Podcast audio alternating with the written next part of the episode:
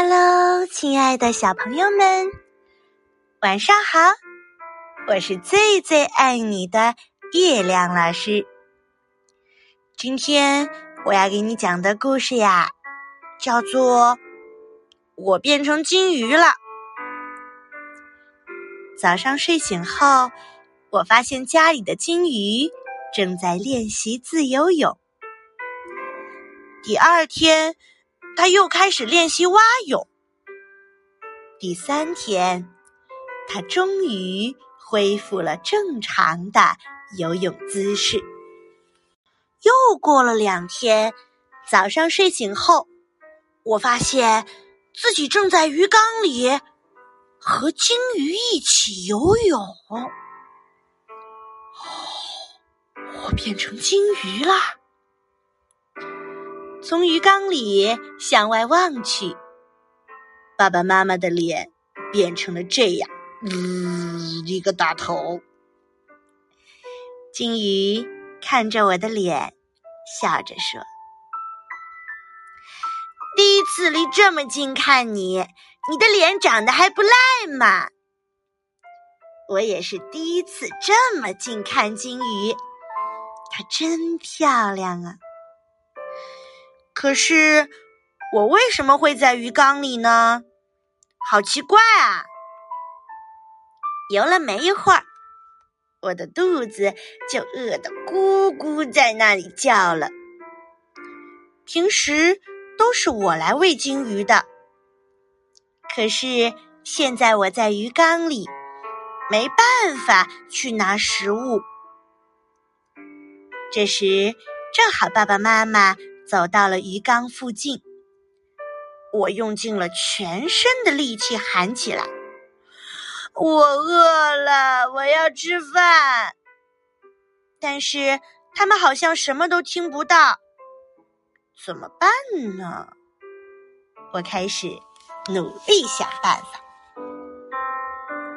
一天过去了，我还是没有想到办法。到底怎么办才好呢？鱼缸里的水已经变脏了，越来越浑浊了。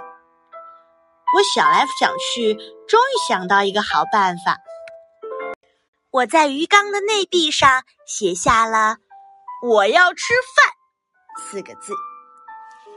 我还能记得这几个字怎么写，真是太好了。过了一会儿。